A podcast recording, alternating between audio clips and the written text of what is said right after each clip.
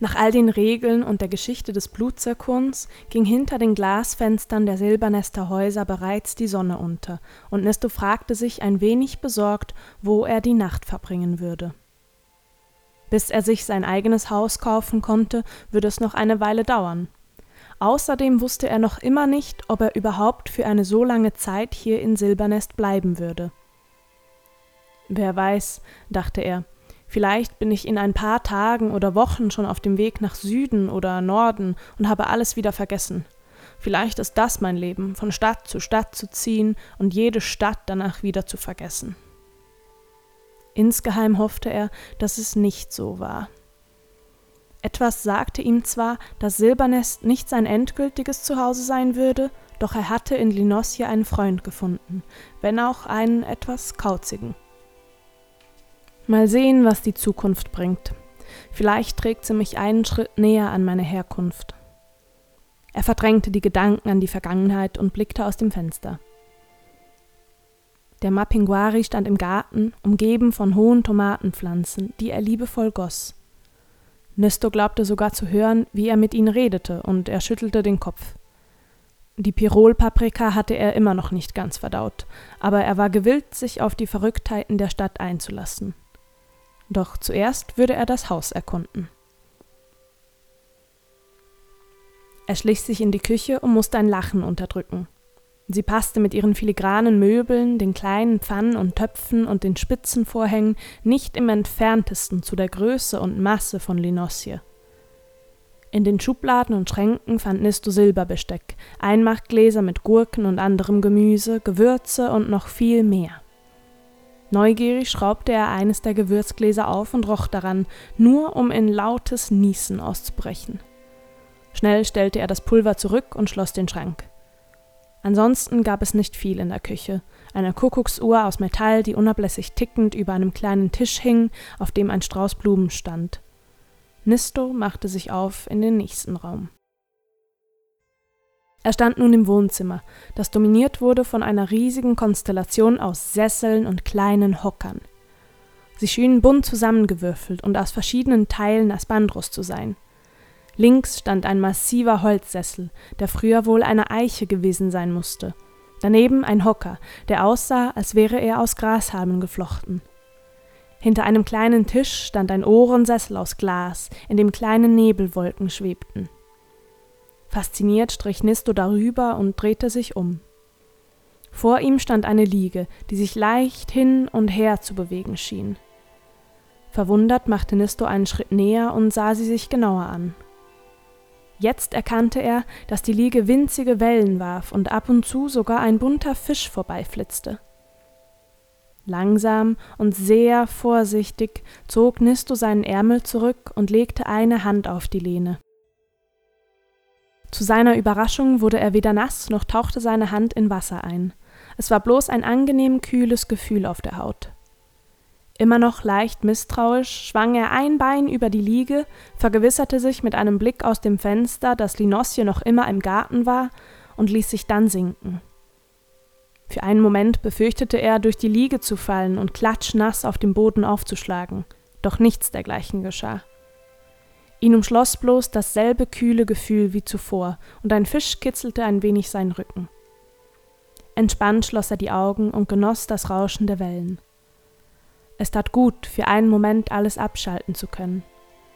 Er vergaß sogar, wie komisch er es fand, dass sein Freund offensichtlich Sessel sammelte. Schon nach kurzer Zeit meldete sich jedoch Nistus Neugier zurück, und er erhob sich, um weiter das Haus zu erkunden. Das Esszimmer kannte er bereits, und daher beschloss er, sich die Treppe nach oben zu wagen. Gezäumt von einem Geländer aus Eisenranken wand sie sich höher bis in den ersten Stock. Nisto stand vor vier Türen und entschied sich für die, die ihm am nächsten war. Hinter ihr befand sich ein großes Bad mit Blick auf den Garten. Eine Toilette mit goldener Spülkette stand einer Badewanne mit Krallenfüßen gegenüber. Nisto stützte sich auf einem Waschtisch ab und ließ seinen Blick schweifen. Sogar hier fand er einen Sessel in einer Ecke am Fenster stehen. Es war ein riesiger, gebogener Silberlöffel, und Nisto musste schmunzeln. Jedem das seine, dachte er sich und verließ das Bad wieder. Das Zimmer nebenan schien eine Art Arbeitszimmer zu sein. Der Raum war L-förmig und geräumig.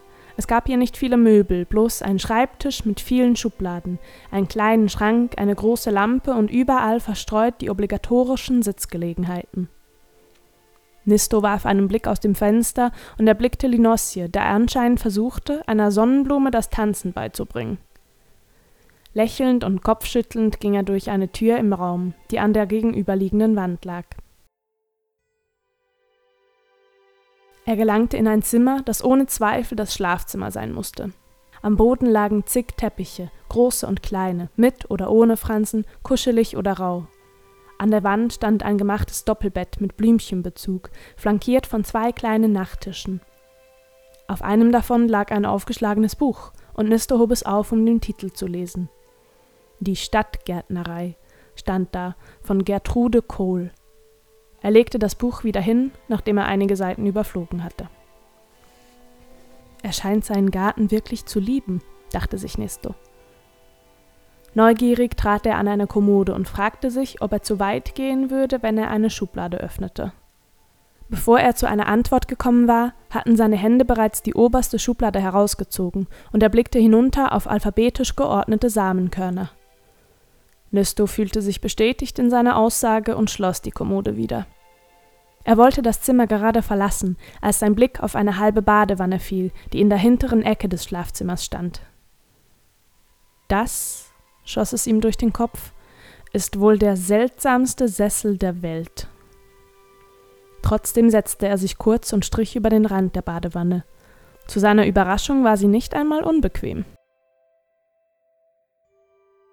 Er trat zurück in den Flur und öffnete die letzte Tür, die davon abging.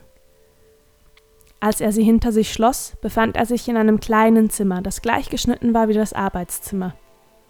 Hier drin befand sich bloß ein einzelnes Bett, eine kleine Kommode und ein runder Tisch mit einem Stuhl davor. Als sich Nisto auf das Bett setzte, quietschte das Gestell bedenklich und eine Staubwolke flog auf. Schnell erhob er sich wieder und trat an ein großes Fenster. Doch er stellte fest, dass er vor einer Glastür stand, die auf einen kleinen Balkon führte, und trat hinaus ins Dunkle. Am Himmel blinkten und funkelten die Sterne so hell wie Silbernest am Tag, und über allem thronten zwei Halbmonde, die ihr silbernes Licht über die Stadt ergossen. Linosje hatte mittlerweile einige Fackeln im Garten entzündet und beschäftigte sich noch immer mit den wohl eher spärlich vorhandenen Tanzkünsten der Sonnenblume. Währenddessen ließ Nisto seine Gedanken schweifen. Es muss einen Weg geben, herauszufinden, wo ich herkomme was oder wer ich bin, vielleicht auch beides.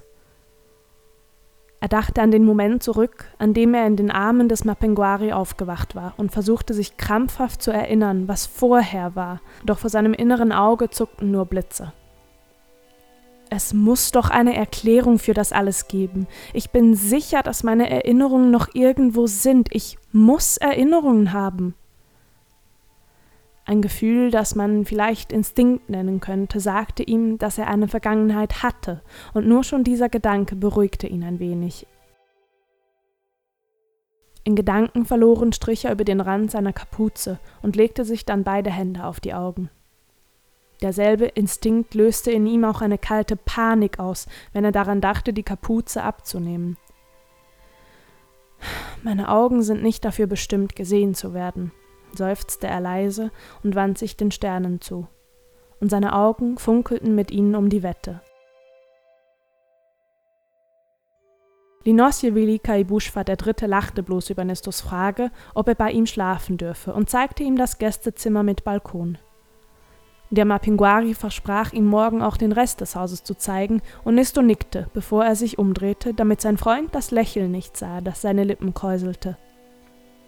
Sie wünschten sich beide eine gute Nacht, und kurz darauf war Nisto allein im Zimmer.